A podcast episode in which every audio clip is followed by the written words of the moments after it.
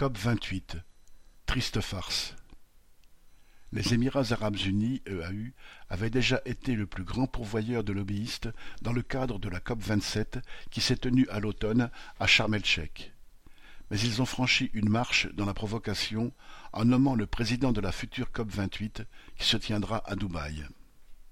Ce président chargé de veiller sur l'avenir de la planète ne sera autre que Sultan Ahmed Al-Jaber, ministre émirati et PDG de l'Abu Dhabi National Oil Company, richissime société d'État et l'un des plus importants conglomérats pétroliers au monde. Il n'est probablement pas dans les projets du septième producteur mondial de pétrole en 2022 de rompre avec les énergies fossiles qui enrichissent les puissantes familles émiraties et les milliardaires internationaux du pétrole. Mais, également ministre de l'Industrie et des Technologies, Sultan Al-Jaber est à la tête de Masdar, une entreprise d'énergie renouvelable.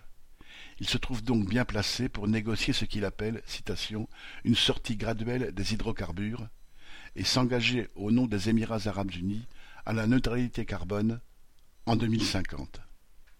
Il se trouve surtout bien placé pour faire que, quels que soient les débats à la COP vingt-huit, les profits des compagnies sur lesquelles il veille soient assurés pour l'avenir. Quant à l'avenir de la planète, VL.